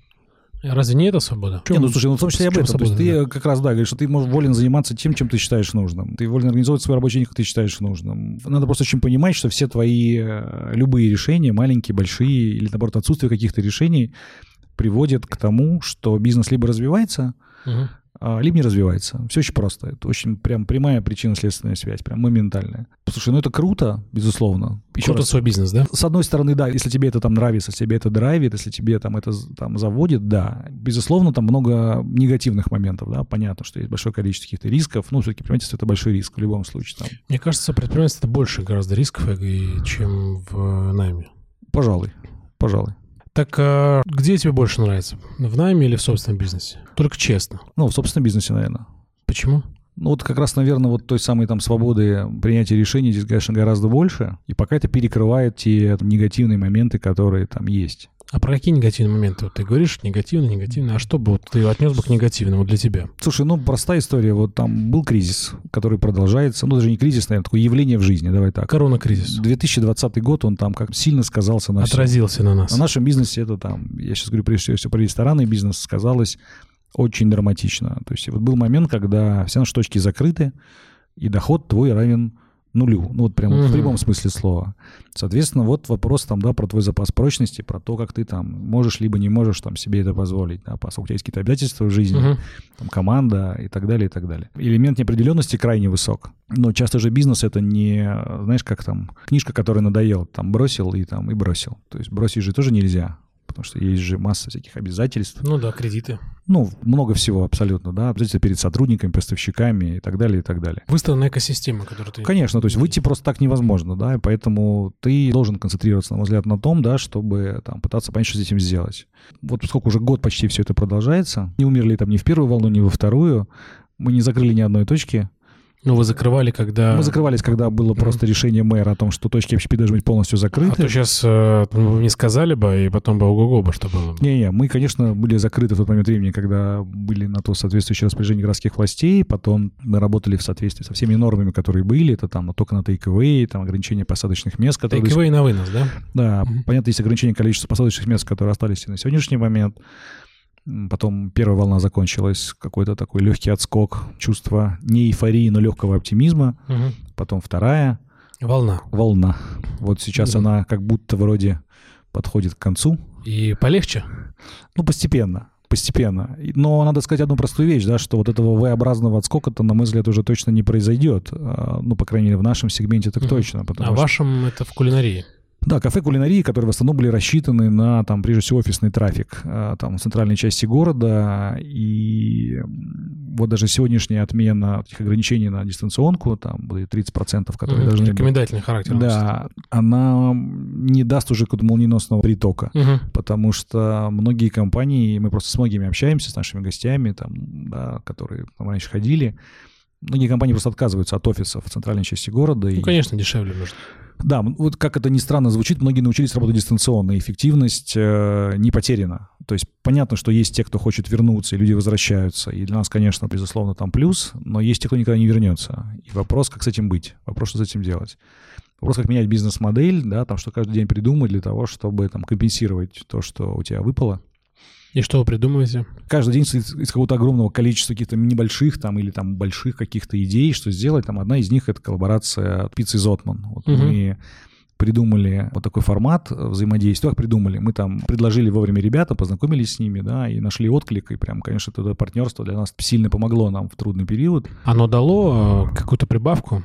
Да, да. И хорошо. Ты знаешь, Леш, сегодня у нас так получается хорошее интервью, ты сам э, подводишь к темам. Мне прям нравится. Как будто э, ты у меня берешь интервью, а просто Давай в мы- следующий раз я у тебя возьму. Очень прикольно. А, давай тогда а, не отступать а, от пандемии. Давай. А, по- пообсуждаем еще ее. А, я понимаю, что доход упал равен нулю был, нет? Или все-таки вы что-то получали? Не, ну ноль. Ну, а take-away на доставке не смотри, ну там месяца полтора-два был просто ноль, потому что было закрыто все даже на тейк Потом постепенно, постепенно начали какие-то ограничения снимать, можно стало открываться для обслуживания на вынос. Надо понимать в этот момент времени, что когда даже ты работаешь на 10-15% от своей мощности, твой доход как предпринимателя все равно равен нулю. Или минусу даже? Ну, вот, да. Ну, просто потому что все деньги, которые зарабатываются, ты их все отдаешь В долги, да? Ну, ты покрываешь долги, которые к этому моменту скопились перед поставщиками, перед арендодателями, ты ходишь ко всем, договариваешься. Ну, такой как бы момент достаточно непростой. В- Важно разговаривать. Важно разговаривать, то есть э, рассказывать, что завтра там будет все в два раза лучше, наверное, некий самообман. Ну и на самом деле и поставщики все примерно понимают, о чем идет речь, арендодатели. И очень было показательно, что практически все всегда шли на какой-то диалог. Ну, то есть все понимают ситуацию, все понимают, что выкручивая руки в моменте, ты там мало чего добьешься в Ну, долгосрочном. можешь просто вообще лишиться всего то, что есть. Абсолютно, да. Поэтому в этом отношении мы там договаривались и договариваемся. Я надеюсь, будем договариваться в каких-то ситуациях, которые там трудны для какого-то сиюминутного решения. Получилось договориться? Ну, давай так, вот в моменте почти да. Ну, то есть по каким-то вопросам, понятно, есть там у нас определенные там разночтения там Мгм. с рядом поставщиков, но в целом да. В целом да. По аренде? Почти везде да. Почти Молодцы. везде. Вот прям, знаешь, э, это слышать приятно, что люди откликнулись и тоже, тоже Я, если честно, поддерживают, мне был кажется, приятно удивлен. У меня было такая, большое да? количество встреч, там, разговоров на эту тему с арендодателями. И все очень разные люди, у всех какая-то разная там мотивация в жизни, но со всеми есть какой-то диалог. Все понимают ну, ситуацию того, что ты там завтра скажешь, типа, там нету денег, закрывайтесь. Ну окей, таких примеров достаточно много в городе, когда собственники э, шли там, На до- принцип? На принцип, да. И сейчас эти помещения стоят пустыми. Ну да. А уже прошло несколько месяцев. Вопрос, сколько они потеряли. Кто только считает. Нам, наверное, даже не повезло. У нас такие очень адекватные арендодатели, Собственники, да, с которыми мы там в диалоге находим э, точки соприкосновения. Это хорошо. Это ты считаешь это везение или просто так судьба сложилась? Или это, позволю себе так сказать, твой великолепный навык переговорщика? Да, Вань, тут, знаешь как, э, конечно, да нет. Ну, конечно же, навык. э, да, Да, Слушай, навык, безусловно, как бы есть, и он там как бы оттачивается, с Мгм. одной стороны, но достаточно адекватные люди, с которыми, ну, более того, давай так, Мгм. то есть там ты когда подписываешь договор аренды, ты же с человеком общаешься, ты, в принципе, понимаешь. Ну и уровень, наверное, примерно понимая, какая стоимость аренды, и люди, наверное, получают высокие такие деньги, да, за это. Они примерно... Люди ну, понимают, люди у- пол- удержать получали, получали, деньги. получали адекватную арендную плату, да, и они понимают, что там, лишившись тебя в качестве арендатора, им достаточно сложно будет потом на рынке это помещение кому-то там под схожие концепты отдавать, потому что это будет очень показательно, что если там кто-то закрывается, как вот сейчас, если вкусвилл закрывается, мало кто отваживается после этого садиться на это место. Мгм. Потому что если вкусвилла не получилось, то уже Ну, то есть, да, вот получится. вопрос там, да, у кого может получиться. Ну, понятно, что есть, наверное, какие-то концепты, которые могут сесть на место вкусвилл, у них получится. Но этот кризис такой, который, мне кажется, такой всех затронул, арендодателей тоже. То есть были попытки там многих остаться в стороне от этих событий, но... Типа так... все хорошо, да? Ну, типа да, типа, как бы, ребята, у нас все хорошо. Ну, это такое, знаешь, избегание, мне кажется, просто. Угу. Уход от проблемы, да? Да, пожалуй. Да, само не рассосется. Хорошо, я помню, что следил, ну, не следил, мы были угу. в контакте с тобой в этом кризисе, так да. иногда связывались. И я наблюдал за тобой, что ты открыл, пытались открываться, что-то новое, какие-то коллаборации. И в момент первой волны кар- да. карантина ага. вы открыли такой проект э, «Ряба мама». Да, вот можешь чуть Слушай, ну да, возникла идея, что вот там куры-гриль — это прекрасный продукт. Я люблю многие любят. Вот когда спрашиваешь человека, любишь ли ты курицу гриль? Ну, там, 7-8 человек из 10 говорят, да, люблю. И мы как-то вот решили, что вот эта любовь к этому продукту и там помноженная на желание доставить его, она там способна оформиться в какую-то бизнес-модель. Сделали вкусный продукт, правда вкусный, а, сделали там неплохой брендинг. А, Название шикарное просто. Спасибо. Ну, такое оно, слушай, называется, чтобы улыбало, да, когда ну, очень круто, видит, да, да. Начали доставлять через э, агрегаторов, через Яндекс, через Delivery, но очень быстро, буквально через месяц мы там закрыли этот проект, потому что столкнулись очень простой, с простым фактом, что без офлайн ресторана, без какой-то известности поднять на доставке с комиссией больше 30% продукт, который еще в том числе как бы не приспособлен для там ежедневного потребления достаточно uh-huh. сложно. То есть люди, которые заказывали, говорили, слушайте, да, вот там вот мы тут какая-то там вечеринка, сидим, выпиваем, курица гриль, ну, прикольное. Зашло, да. Зашло. Угу. Но вопрос, как часто ты будешь заказывать курицу-гриль. То есть вот там пицца либо суши — это продукт практически для один-два раза в неделю можно смело заказывать. Ну, для праздников, наверное, ты же... Или уже суши настолько вошли в нашу жизнь, что... Слушай, суши, мне кажется, да, и суши, и пицца, и все это продукт в огромное количество предложений же очень много. И когда ты вот в этом океане э, там предложений, при этом у тебя известности какой-то там угу. в офлайне нету, и нет какого-то селебрити, который тебя там активно продвигает, например, в том числе, соответственно... Да, да. ты говоришь про селебрити, да. но вы же еще покупали рекламу в Инстаграме у блогеров. Пробовали. Пробовали, какой-то там минимальный отклик есть. Я очень осторожно теперь к рекламе у блогеров, на самом деле, если честно. А, Почему? Ну, давай так, наверное, чтобы она была очень эффективной, и у меня был, кстати, такой опыт там, в предыдущей компании, мы прям глубоко изучали этот вопрос, для того, чтобы, конечно, это сработало эффективно, надо... То есть охват не есть конверсия, давай так. Угу. То есть, э, Согласен. да, если у блогера там 150 тысяч подписчиков, из которых реально целевая аудитория... Два. Три. Три получить какую-то там более-менее конверсию, которая сработает, достаточно-достаточно сложно. Поэтому, наверное, просто для охвата, для какого-то знания, может быть, но для конверсии нет. Мы там много встреч, там появились с ребятами из Яндекса, общались, там они нам рассказывали, там много, много мы научились в моменте. Яндекс э, еды? Нет, ну, слушай, Яндекс едой понятно, здесь какое-то постоянное общение. Нет, я имею в виду просто как бы с ребятами, которые занимаются в Яндексе продвижением, mm-hmm. вот лидами и так далее. Такие новые для меня, конечно, вот были новые слова? Нет, ну слова-то не новые, а новые какие-то технологии, которые появляются, конечно, нужно все это отслеживать, смотреть. Я там небольшой специалист, но крайне-крайне mm-hmm. интересно во всем этом пытаться разобраться и применять для бизнеса.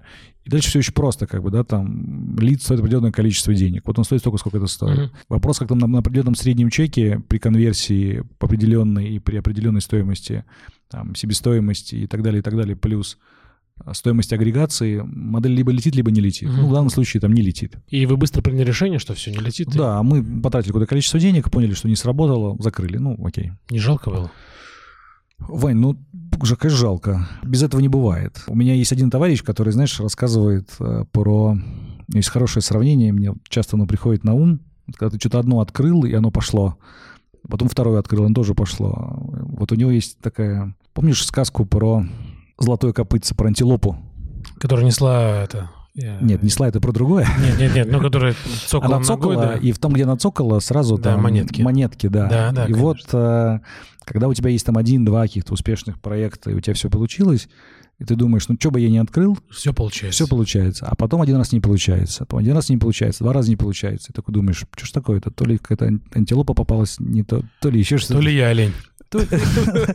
Ну, не я, а именно да, да, да. слушай, ну почему нет? Поэтому, конечно, умение признать какую-то ошибку и быстро с этим закончить, это такого тоже дорогого стоит. Да, это правда. Согласен. А, браво. Давай еще поговорим по поводу э, карантина, Давай. Э, по поводу пандемии. Чему тебя научил этот карантин? Вот работать вот 2020, да, год. Чему тебя он научил? Пожалуй, банально, но тем не менее очень легко остановиться и сказать себе, что ты там заложник внешних обстоятельств, и поскольку рестораны закрыты, вот там, соответственно, у тебя ничего не получилось, потому что вот Потому что карантин. Потому что карантин, потому что там что-то внешнее происходит. Но гораздо, на мой взгляд, конструктивнее, содержательнее, прежде всего с какой-то там внутренней эмоциональной точки зрения, там, да, это постоянно пытаться пребывать в ресурсном состоянии и генерить какой-то позитив. А позитивом в данном случае являются какие-то идеи, которые там заключаются, как там поменять там бизнес-модель в твоем бизнесе, что-то mm-hmm. придумать. Потому что помимо того, что есть там сам ты, какое-то твое моральное состояние, есть команда, да, людей, которые на тебя смотрят каждый день.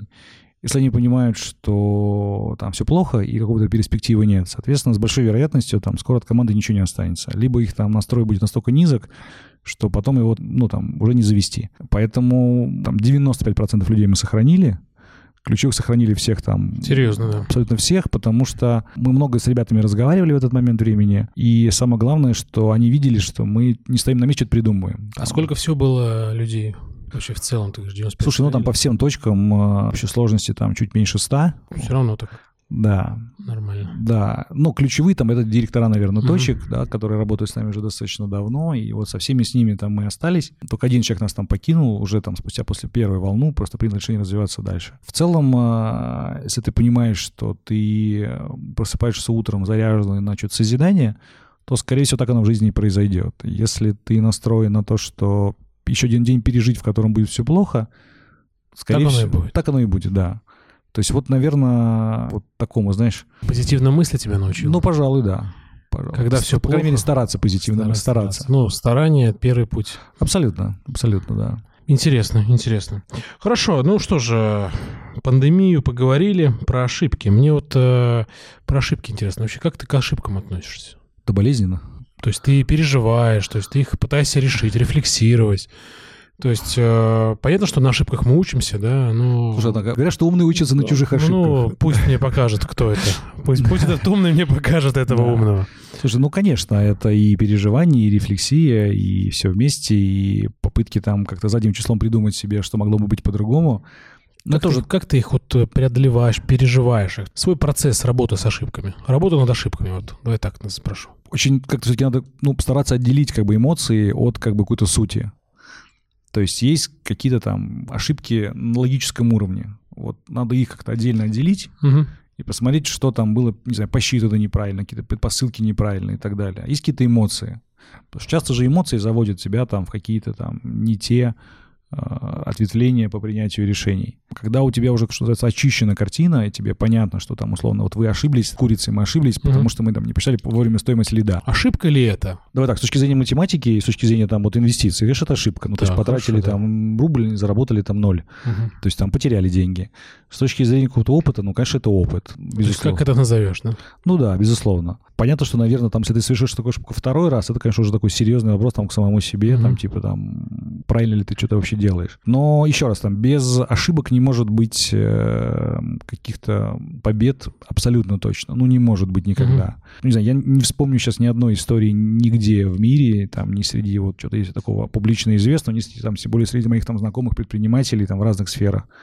Так не бывает. Вопрос, как ты к этому относишься, да, и вопрос, как ты это переживаешь, безусловно. Это самое важное. Угу. Ну, ты, я так понял, что переживаешь в рефлексии, но ты делаешь выводы из ошибок, вот ты как думаешь? Ну, хочется верить, что да. Хочется верить, что Хочется да. верить, что да. Хорошо, а ты вспомнишь сейчас такую, ну, дорогую ошибку, может быть, самую дорогую, которая в память приходит? Ты, можешь потерял, не знаю, там 10 миллионов рублей, да, ты, можешь 100 миллионов. Либо дорогая с точки зрения там сотрудника потерял, там еще что-то. Что-то приходит на ум? Там, ну, один раз мы взяли не ту точку. Ну, прям вот точно. Я был уверен, ходил, смотрел, вот был уверен. Мы открылись и поняли, ну, то есть была идея, что на хорошем трафике мы сможем много зарабатывать. Но помещение было маленькое. Ну, вот мы так самонадеянно, там была моя идея, что, типа, мы сможем так быстро работать, что можем обслуживать всех на маленьком зале. Причем даже были там у меня знакомые, которые говорили, так не сработает. Я вот решил, что я сам умный, угу. и все получится. Не получилось. Вы закрыли? Она работает, мы понимаем, что по ней будет там, ну, там окупаемость гораздо-гораздо больше, чем мы планировали. То есть можно закрыть, наверное, но пока нет, потому что mm-hmm. там такие льготные условия по аренде. То есть вот цена ошибки такая большая, потому что там можно было за эти деньги построить там что-то в другом месте, есть, совершенно другой доход. То есть абсолютно. цена ошибки — это несколько лет а, мучений и работы, да? Да, причем признаться себе достаточно сложно, особенно поначалу. Ты думаешь, ну как же так, давайте еще покачаем, потом ты ищешь какие-то еще причины там где-то вовне, но потом все-таки, ну там, ты доходишь к тому, что как бы... Принятие. Ну да. Ну, слушай, принятие — первый путь к исцелению. Пусть так, Вань, да. Что касается потери людей, ну, были, наверное, ситуации в моей жизни, действительно, когда тоже под какими-то эмоциями не смог, что называется, отделить, как мы говорили, химию, как бы, там, отсутствие химии от компетенций, да, и там, с э, сотрудниками, которые могли бы, допустим, дать что-то более ценное в ресурсном состоянии, mm-hmm. не случилось. Но сейчас, слава богу, у этих людей все хорошо. Плохо не произошло там ни для кого mm-hmm. в, дальнейшем, но в Ты моменте... переживал, да, по этому Конечно. Ну, почему? Ну, то есть, если ты считаешь, что сотрудник не подходит для твоего бизнеса, и ты говоришь, ну все, давай расстаемся. Почему, почему твое переживание? Не, на тот момент времени, когда там мы расставались, переживаний это не было, полная mm. уверенность. Понятно, что потом, когда ты понимаешь, а, что, наверное, осознание пришло, когда да? ты понимаешь, что можно было бы, наверное, сделать по-другому, ну, а так, по-другому как? Помягче уволить или помягче что? Скорее ну, самому быть более, наверное... Гибким? Гибким такое слово, знаешь, оно с разными оттенками. С разными оттенками серого. Более взрослым, что ли, наверное, где-то. Ну, все мы дети. Не, ну слушай, еще раз, там внутренний ребенок да. это прекрасное состояние. Вопрос там, на, как часто и там по поводу, не по поводу он там просыпается или не просыпается. Я понял тебя. Хорошо, а тебя когда-нибудь вообще люди обманывали в бизнесе? По-серьезному. Я не пришел, потому что я заболел, а сам бухал вчера, да? Вот. А так по-серьезки кто-то были?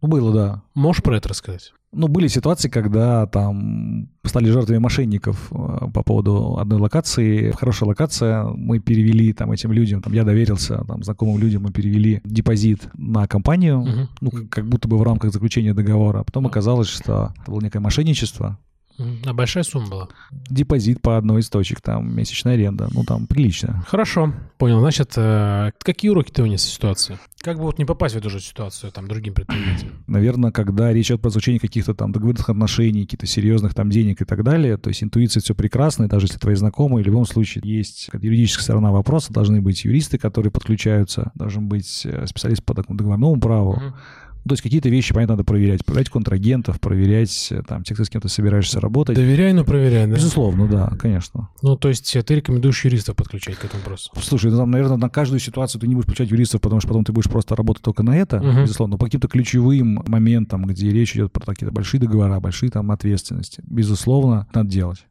безусловно. Угу. Ну, понятно. Но это такая серьезная история. Удивительно, ты кажется, что знакомые, да, они не подведут. Ну, как бы мы доверяем полностью, да, и вот. Ну да. Хорошо. Все, теперь давай а, вернемся к собственному бизнесу, от давай. пандемии к собственному бизнесу. Хочу спросить тебя про открытие. Как все-таки пришло осознание, что нужен свой бизнес? Где оно щелкнуло, да? Почему оно должно быть? И где ты взял деньги? Слушай, по поводу открытия, наверное, там каждый, кто работает в ресторанном бизнесе 5 и более лет, он в какой-то момент времени начинает думать, что он знает, как устроен ресторанный бизнес и может сам все организовать. Это такая, мне кажется. Иллюзия, да? Слушай, иллюзия, наверное, не назвал бы это. это Самонадеятельность? Какой-то там, знаешь, такой очередной этап умозаключений. Ну, в принципе, ты же разбираешься в этом, разбираешься. Почему не можешь открыть? Могу. Mm, как просто все. Еще раз, с позиции человека, который уже погрузился в это, и, и не со стороны там, вот знаешь, такого человека в розовых очках, со стороны того, кто глубоко разбирается в этом бизнесе, он понимает, там, что можно сделать имеешь какие-то идеи. Есть те, кто как бы совершенно не хочет этим заниматься, среди моих знакомых, ну, понятно, что не все же открывают. Uh-huh. Ну, потому что есть те, кто говорит, что я не хочу этих рисков, этого всего геморроя и так далее, и так далее. Не хочу. А они не хотят, э, ну, открывают, просто вкладывают деньги, ты говоришь? Не-не, есть те, кто просто из ресторанного бизнеса, но в компаниях, на найме, uh-huh. могли бы, наверное, что-то открыть свое, а, ну просто не хотят. Просто не хотят. Да? Ну, не хотят. Вот еще раз, не каждому это точно надо, на мой взгляд, и наивно всех этого ожидать. Ну, угу. правда, точно не стоит. Понятно. А кому-то да. что-то свербит, хочется попробовать, интересно попробовать, там, не знаю, самому себе что-то сказать. Что вот у тебя свербило, да? Сто процентов. У тебя да. свербило, и ты хотел себе сказать. Хорошо, а деньги ты где лишь? Слушай, ну вот как раз э, человек, с которым мы вместе там работали все эти долгие годы, я пришел с этой бизнес-идеей, рассказал, говорю, давай попробуем. А операционный директор? Нет, э, владелец компании. А, владелец компании да, да, да. «Шоколадец». Да, мы обсудили там бизнес-идею, долго обсуждали там вообще как бы проект. Решили попробовать, потому что формат был такой на подъеме. А сколько лет прошло, ну там месяцев mm-hmm. времени от обсуждения, да, до старта? Не быстро все было, там, ну, условно, после первой идеи, когда после первого разговора об этом прошло, наверное, месяцев, не помню, 6, наверное, до момента, когда мы так уже договорились о том, что мы начинаем этот проект. И потом, когда уже было принято решение, что мы проект начинаем, угу Началась стадия реализации. Но тоже все было очень-очень не быстро. Мы, наверное, месяцев 7-8 искали первую локацию, потому что было важно вот найти сразу место, где можно было не только там делать зал, но как бы еще и готовить там. То есть прошло полгода до... Ну, вообще почти год, наверное, Полгода, вот так, около года, наверное, плюс-минус, там, с момента идеи до момента, когда там первая точка родилась. А ты деньги свои вкладывал сам? Да? То есть ты вкладывал свои деньги плюс деньги инвесторов? Да. А расскажи про общение с инвесторами. Как нужно правильно с ними поговорить, чтобы тебе дали деньги? Ситуация, при которой ты как э, там, операционный управляющий партнер вкладываешь собственные деньги, она, конечно, убеждает инвестора гораздо сильнее, чем просто простая идея. Потому что когда Мгм. инвестор понимает, что ты рискуешь собственными деньгами, ты ну, гораздо глубже, ну там осознаннее, давай так, Мгм. подходишь к какому-то проекту. Либо должен быть такой управляющий партнер с таким именем, э, с таким наработанным багажом успешных проектов, что даже без открытия денег а, Он вытянет, да? Он вытянет, ну просто потому что за него говорит его там репутация, как бы и там успешные проекты. И если не вытянет, то значит... ну, Ну, еще раз, если не вытянет, все понимают в самом начале, да, пускай Что там риски, плавании, что есть риски, есть риски не заработать, и это там Мгм. нормально. При этом, безусловно, проговариваются с самого начала там механизмы контроля за расходованием средств, механизмы отчетности. То есть А третья сторона смотрит за этим всем. Не, ну часто это кто-то от инвестора. Мгм. То есть часто То есть кто-то от Он дает инвестора. своего какого-то человека, да? ну, кон- конечно, да. И ты сразу договариваешься о формате взаимодействия отчетности. То есть Мгм. максимальная прозрачность должна быть с первого дня, потому что в противном случае всегда потом остается место для каких-то, ну, там, не знаю, разночтений, давай так скажем, на, Мгм. на ту или иную тему. То есть э, разночтение в плане... Ну, в плане я там считаю, оценки что- каких-то экономических результатов. Ты Ага. говоришь, там, я был молодец. Там, А он говорит, нет, ничего. Нет, не молодец, да. Ага. Если ты там сразу договорился, типа там каждый месяц мы садимся, смотрим там финансовые результаты, проговариваем план действий какой-то, обсуждаем, по крайней мере, как бы логика там сохраняется, да, и человек вовлечен в эту историю. То есть э, правильно понимаю, что нужно договориться на берегу, что такое хорошо, Абсолютно. что такое плохо. Сто процентов. Сто процентов надо делать. Есть разные форматы, как это можно сделать. Я сторонник того, чтобы все это было положено на бумагу. Мгм. После как раз того обмана было. Нет, тут, тут обман это как бы Мгм. такая, знаешь, э, ну просто там часть операционной Мгм. деятельности. Понятно. Нет, когда идет речь про какой-то новый проект, люди должны садиться и на берегу прям договариваться письменно о том, что мы будем делать, если будет хорошо, Мгм. и самое главное, что мы будем делать, если будет плохо. Потому что когда хорошо, как бы, ну, тут Ну и всем хорошо. Всем хорошо. Тоже бывают нюансы, ну, как бы чаще всего все нормально. Ну, понятно, Когда всегда бывает будет. там плохо, да, вот тут начинаются как раз вопросы. Вот чтобы этого избежать, очень детально нужно проговаривать все на берегу и фиксировать письменно обязательно. Интересно. Слушай, а вот э, как все это учесть? Как вот там, знаю, все нюансы? Слушай, ну у меня там, нюансов? наверное, такой небольшой пока, наверное, послужной список таких вот договорных отношений, но тем не менее я видел часто в разных проектах понятийные соглашения там на 10 страницах, фактически, которые там похожи Серьезно, на равноценный да? юридический договор. Ну, потому что бизнес же очень многогранен, и опыта это много, и поэтому чем детальнее прописываются ситуации, тем, мне кажется, потом просто... просто даже Проще еще будет, да? очень важно еще на самом деле, знаешь, как бы многие вопросы всплывают, что называется, когда ты это обсуждаешь, потому что когда ты с человеком проговариваешь это еще там в самом Мгм. начале, может скрыться, что у вас там диаметрально противоположный взгляд на какие-то позиции, на какие-то вещи, и может быть это знак того, что вам не стоит вместе Не что-то стоит делать. работать, да? Да, То есть как брачный договор такой получается. абсолютно. То есть э, ты вступаешь в инвестиционный брак. Да. Понятно, спасибо, Леш. Мы поговорили с тобой про инвесторов, а какой ты дашь э, совет э, там, людям, кто хочет перевести инвестиционные деньги? На что обращать внимание? Нужна очень четкая бизнес-модель, очень четкая, хорошо просчитанная, которая включает в себя там разные сценарии, и там негативные, и позитивные, и консервативные, и всякие разные. А, То есть, ну, надо очень хорошо считать в самом начале. То есть план действий такой? Безусловно, ну, лучше план действий, план действий, план действием, я имею в виду про финансовую модель. Не просто типа давайте откроем ресторан, за три года отобьем. Мгм. Это такая, знаешь, вот Очень круто. да. очень, да, звучит здорово. Вот сейчас вот у нас будет выручка 5 миллионов рублей, аренда 500, и мы тут на пальцах все посчитали, и прям завтра Мгм. станем богатыми.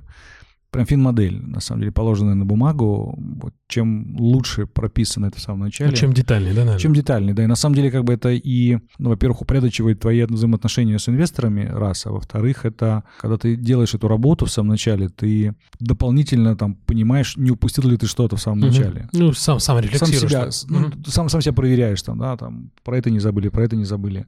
Мгм. Вот, поэтому вот это крайне важно на самом деле. Чем детальнее, тем лучше. Да, и второе, конечно, это там наличие либо отсутствие команды. Ну, то есть, если ты понимаешь, что какой-то серьезный проект впереди, а у тебя там команды от слова совсем нет никакой, и ты там никого не знаешь, кого позвал бы в моменте, то есть это, конечно, тоже может быть, знаешь, таким очень серьезным... Это может быть очень серьезным ступором, как минимум, для там быстрого развития, либо вообще как бы наоборот там фейла даже, да, какого-то, потому что деньги — это прекрасно, модель — это замечательно. Мгм. Если нет людей, которые это будут реализовывать, то ничего не случится никогда. То есть люди, люди, люди. Абсолютно. Вот мы и подошли к очень э, интересной теме про людей. Скажи мне, а как ты подбираешь э, людей? Отличный вопрос, потому что я все эти годы учусь, и не могу сказать, что там научился до конца. А учишься, ты имеешь в виду что-то просто собеседование проводить или... Я, м, слушай, учусь и как правильно понимать там мотивацию людей, Мгм. и там как правильно проводить собеседование, до... А ты учишься где? Просто на, на опыте или где-то на, Слушай, в на, на оп- книжках на- на опыте, плюс у меня там есть достаточно такой мощный ресурс в виде там людей, с кем я вместе работал, да, которые профессионалы в найме, в рекрутинге, и очень много ценного я просто какие-то личных встречах с Мгм. ними проговаривал для себя там, да, и если какие-то бывают сложные кейсы, я с ними встречаюсь, тоже Обсуждаешь, обсуждаю, да? безусловно, да, какую-то получить обратную связь, там, да, по тому, как там кандидат себя, может быть, ведет, по тому, как там какие-то мои принципы принятия решения. Мгм. То есть это такой процесс, который, на мой взгляд, требует того, чтобы его постоянно... Оттачивать. Да, потому что цена ошибки в людях, она фатальна, может быть. Согласен с тобой. Скажи мне, пожалуйста, а что для тебя важно вот в сотрудниках, вообще в людях? Какие качества ты ценишь? Мы сейчас все-таки, наверное, прежде всего говорим о каких-то руководящих, наверное, позициях. Да нет, ну давай просто про людей. Вот ты нанимаешь руководителей, да? Просто интересно, какие качества вообще в людях ты ценишь. Слушай, если мы говорим про какой-то там средний менеджмент и вы- и выше, да, там, когда ты берешь людей, там, знаю, директоров ресторанов, когда ты берешь каких-то руководителей на какие-то позиции, помимо каких-то общечеловеческих историй, там, не знаю, порядочности, честности и вот таких вот, ну, каких-то совсем прям базовых, на мой взгляд, крайне важно вообще понимать там мотивацию человека, зачем ему это надо. Мгм. а то, может быть, и не надо, потому что часто бывает, люди хотят э, карьерную позицию на одну выше, чем у них есть сегодня, а при этом это такое, знаешь, просто такое-то веление времени или там веление общества вокруг, а люди не хотят к этому, не готовы. И тогда ты получишь себе на позиции, которые требуют от человека раскрытия всех его там творческих навыков, там, Отдачи. отдачи и всего прочего, он, наоборот, ну, не сможет никуда двигаться. И это просто тупик тогда сразу. Поэтому, наверное, желание что-то делать. Вот когда человеку что-то свербит, вот ему Мгм. хочется. Ну, как у тебя получается? Когда не хочется, это прям грустно. Наверное, на каких-то отдельных позициях, когда требуется просто какое-то там качественное, рутинное выполнение своих Мгм. обязанностей. Понятно, что желание что-то там из- улучшить, изменить, там, оно не должно, наверное, присутствовать, скорее всего. Хотя там, наверное, нет такой отрасли, наверное, человеческой, где вот, Где нельзя изменить что-то? ну, что-то там улучшить. Улучшить, так, да. Мгм. А когда ты берешь людей, там, условно, на развитие какого-то направления, ну, само слово развитие предполагает, что человек Не сидит на месте. что он с делом показывает, что он развивается. То есть весь его там какой-то жизненный там и карьерный трек ровно об этом. Ага. Так а качество, ты сказал, общечеловеческие, это честность, порядочность. Ну, мне кажется, честность, порядочность, она, наверное, это одно и то же, нет? Ну, близко, как бы, слушай, это Близко, близко, да. Желание что-то делать. Понимать... Ш- Мотивация. Вот Мотивация, мотивация, да, да, да. Ну, то есть, ну, мотивация это, наверное, желание что-то делать в твоем понимании, да? Достигать, делать. Достигать. Ну, то есть Мгм. вот желание, давай так вот, желание. Мгм. Желание быть лучше. В нашем бизнесе, если человек работает с людьми, там, да, ну, то базовым таким гигиеническим требованием является, наверное, просто способность коммуницировать. Если- Нетворкинг, да? Да, даже просто не бояться разговаривать с людьми. Мгм. А до нетворкинга еще надо дойти. Не бойтесь говорить с людьми. Ну, правда, потому что общепит — это там место, где люди много говорят. Тем с сотрудниками, с Мгм. гостями, с руководством, со всеми, со всеми, со всеми. Надо говорить. И говорить надо уметь. И не бояться, потому что действительно такой барьер очень часто для людей, особенно там сегодня все больше людей там уходит в какие-то... В онлайн? В онлайн, да, и для них просто коммуницировать достаточно является какой-то проблемой. Как Вот мне кажется, что это не проблема, а Мгм. вот сегодня сталкиваюсь прямо на Да, самом деле, с тобой, да. когда там приходят молодые ребята в компанию, и им сложно почему-то общаться друг с другом. И они через мессенджеры общаются. Да, хотя, да, там порой есть простые вопросы, когда нужно просто позвонить, сказать человеку там вот Ну, договориться о доставке условно. просто о чем-то договориться, да, или там, не знаю, собраться и поговорить в любом формате, но поговорить, а не просто типа я написал и жду. Да, да, да, да. Интересно. То есть свербящий менеджмент. Это самое, самое главное. Хотящий. Хотящий. Хотящий, да. свербящий. как бы все-таки чуть-чуть, наверное, не оттуда. Хотящий, да, хотящий. А, понятно. Мы поговорили про людей, очень интересно. А, Вот, знаешь, еще, да, наверное, да. голод- вот такой голодный до чего-то. Голодный, вот, да? Да, голодный. Вот Когда хочется денег заработать, что-то хочется. Вот голодный до чего-то. да, вот Голодный до чего-то. Ну, то есть я бы назвал, наверное, может быть, желание быть лучше и желание постоянно развиваться. Слушай, да лучше тоже, знаешь, такое, ну, может Ну, быть, постоянно, ну, то есть, ну, голод же Давай- можно утаить. Давай, давай так, вот приходит человек, какая-то зарплата, не знаю, там 50 тысяч рублей. Если он не приходит к тебе с вопросом через полгода, там, как зарабатывать больше, это странно, на мой взгляд, Мгм. чуть-чуть, потому что, в принципе, всегда же можно что-то придумать. Хочется больше, да? Ну, должно хотеться. Наверное. может быть, боится получить отказ тоже, знаешь, может, тебя боится злобного босса. Да все может быть. Да. Все. Леша, а вот ты знаешь, мы сейчас с тобой э, разговариваем, в процессе разговора так очень все интересно. Мгм. Такой, знаешь, даже немножко похоже на лекцию, обучающую лекцию. Ну ладно. Ну, да, конечно. Я вроде вообще... Ты записывал? Мы всё- я все записываю, да, вот э, ручкой. Че, врал когда я тебе когда-нибудь? Э, Скажи, а ты вообще думал, вот свои знания, да, у тебя там 20-летний опыт в общепите, 20-летний вообще стаж, э, Мгм. вообще ты думал эти знания передавать вообще? Ну, то есть, чтобы ты стал, ну, училкой, по сути. Учителем тогда уж хотя бы. Учитель, ну, преподаватель, ну, ты, ты думал вообще делал там мастер-классы? Давай так, наверное, подумать о том, что чем-то еще можно позаниматься, такие мысли, безусловно, регулярно в голову приходят. Хочу ли я стать профессиональным там учителем, сегодня преподавателем? Наверное, пока там ответ явно нет. Хотя соглашусь с тем, что действительно какой-то там багаж знаний есть. Знаешь, как я, наверное, все-таки отношусь к процессу обучения не просто в формате там вот я такой умный пришел и поделился там своим там 20-летним багажом. Мгм. И вот нате, пользуйтесь, я пошел. Но за нашей беседой сегодня я слышу, чувствую такую, знаешь, это громадную основу. Если бы не время, которое у нас ограничено, да, то я бы, конечно, еще больше и больше спрашивал. Но чувствуется вот это, знаешь, вот эта большая основа за этим. Понимаешь? То есть это слышится. Я уверен, что и слушатели наши тоже, тоже это слышат. Слушай, ну там со стороны виднее спасибо. А, Пожалуйста. Возвращаясь к вопросу обучения, это, на мой взгляд, все-таки движение в, в обе стороны. То есть ты что-то даешь, но ты что-то получаешь. И получать ты можешь... Ну, лично для меня у меня был какой-то небольшой совсем опыт на эту тему, и я, в принципе...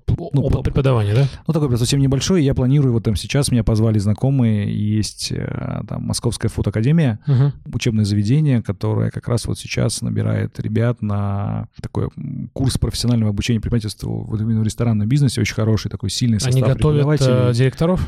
Они готовят просто людей, которые хотят стать э, сильными предпринимателями и рестораторами. Мгм. Давай так, то есть такой широкий, наверное, достаточно круг э, там целевой аудитории определенный. И э, вот меня пригласили принять участие там в Прикольно. преподавателя как Мгм. в одном из курсов, тоже поделиться опытом. И вот на мой вопрос действительно как раз там про мотивацию, типа зачем?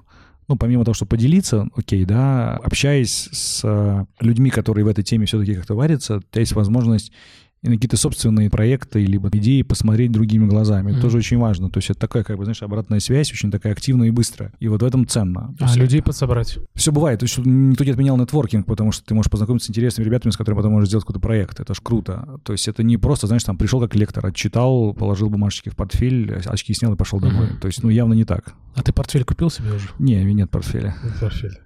Ну что же, самое время. А скажи, а ты вообще думал про инвестирование? Вот сейчас вот ты учишь, да, а если к тебе кто-то придет с планом обучения, ты подумаешь про инвестирование? Ну, ты же скажешь, Леш, я вот хочу инвестировать. Дай мне 10 миллионов. Слушай, я, наверное, все-таки не инвестор в моменте, но давай так, наверное, если какие-то будут интересные идеи, то помочь найти того, с кем это можно сделать, там, в каком-то виде сделать партнерство, оно всегда приветствуется. То есть, правда, потому что я открыт каким-то идеям, я понимаю, там, с кем это можно было бы сделать. То есть это такая какая-то активно открытая позиция. Мгм. Активная жизненная позиция. Как- Как пишут э, в резюме. Спасибо, Леш. Ну что же, мы, так сказать, уже почти в завершении. Совсем забыл про депо. Мы его немножко оставили на самое сладкое. Да, давай. Ты говоришь про депо. Мгм. А, депо это такое, знаешь, как так сказал правильно, ребенок рождается, ребенок там. Депо это огромный фудкорт, да, так же это назвать можно? Фудхолл. А, excuse me. Да. Фудхолл. Да. Был несколько раз и был на техническом открытии, ты вот меня как раз приглашал. Что это такое? Расскажи про этот опыт. Слушай, ну он такой был очень скоротечный, потому что два месяца всего длился у меня этот проект. Я пришел уже, когда фактически все было построено, и помог там инвесторам и команде операционно запустить этот объект. Ну, при этом там, понимать, что это была огромная команда людей, там, вовлеченных там очень-очень давно в это. И мне прям посчастливилось, наверное, прикоснуться к этому проекту, познакомиться с огромным количеством людей. Мы там очень сжатые сроки запустили. Крайне интересно было, открывались. А за день до открытия была там закрытая вечеринка GQ. Мгм. Такой прям опыт, конечно, колоссальный. GQ журнал, да? Да, да, Мгм. да, да. Ну, для меня это, конечно, колоссальный опыт, потому что одно дело, там, ты работаешь в большой сетевой компании, у тебя какие-то там наработанные какие-то механизмы, бизнес-модели и так Мгм. далее, а здесь реально это не про ресторанный бизнес, с моей точки зрения, это про девелопмент площадки, это вообще про другое. То есть development — это развитие площадей? Развитие площадей, Людей. то есть фактически ты зарабатываешь на арендной плате. Мгм. Ты зарабатываешь на арендной плате, и чем лучше твои арендаторы работают, тем, соответственно, успешнее твой проект. А твоя задача как раз как э, арендодателя обеспечить хорошую работу арендаторов. То есть Да, трафик... ты обязан дать дать им трафик, ты обязан дать им, ну как обязан, ты способен дать им а, какой-то маркетинг. А, локация была чудесная, историческая, такая крутая. Ну да, там круто, да. Место да. очень классное. Ты даешь им какую-то техническую сторону вопроса, там инженерную подготовку и так далее обеспечиваешь безопасность объекта и так далее, и так далее. Ну, как, как большой торговый центр. Угу. То есть это То есть, опыт... а это большой такой едовой центр. Да, давай угу. так. При этом это такой, знаешь, на самом деле не просто вот фудхолл, в котором 100 разных концепций. Угу. Это, конечно, такой некое просто кластер такой целый, в котором помимо ну, просто... вообще, да. Ну да, потому что помимо этого вот самого депо, рядом с ним есть огромное количество ресторанов, баров, которые просто такую систему и дают. То есть люди переходят из одного места в другое. Поэтому таких вот аналогов-то на самом деле нет. После вот депо уже есть большое количество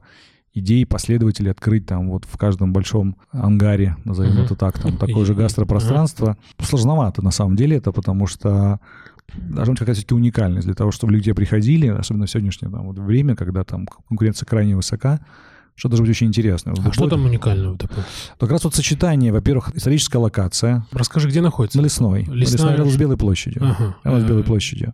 На Белорусской? Абсолютно, да. Огромное пространство, есть как раз этот гастрофудмол, в котором mm-hmm. есть и рынок небольшой, и там интересные концепции. Плюс еще, на самом деле, не забывайте, что там а, как раз-то вся идея была в том, что даже какие-то известные рестораторы не могли открывать повторения своих уже существующих э, концепций в городе. То есть должны были mm. придумывать что-то Я для понял. вот э, депо, что-то свое уникальное. То есть в депо пришли уникальные все рестораны? Ну, то есть там повторения не было никакого в самом начале. То есть открывалось все прям уникально, уникально. А, я тебя понял. То есть изначально, допустим, если я жарю стейки, второго такого пример. Не Да, давай пример, да. Теремок, концепция, казалось бы, про блины, такая большая, сетевая. Там, по-моему, какой-то особый теремок. Там был назывался припек. То есть там угу. были такие гастроблины, блины с черной икрой и так далее, и так далее. Прям. Черная вывеска, помню, какая-то. Да. Угу.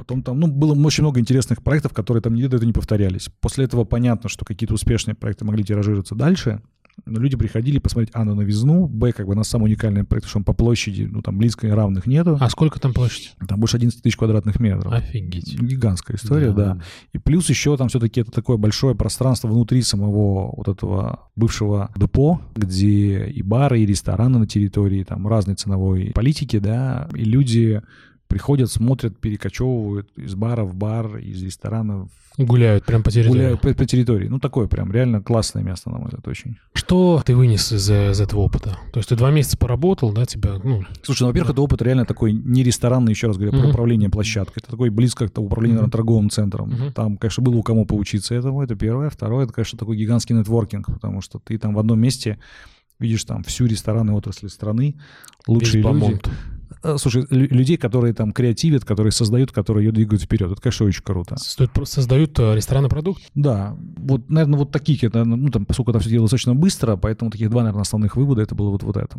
Спасибо. Алеша, скажи, а вот э, подводя уже итог mm-hmm. нашей беседы, а чем вот гордишься в бизнесе?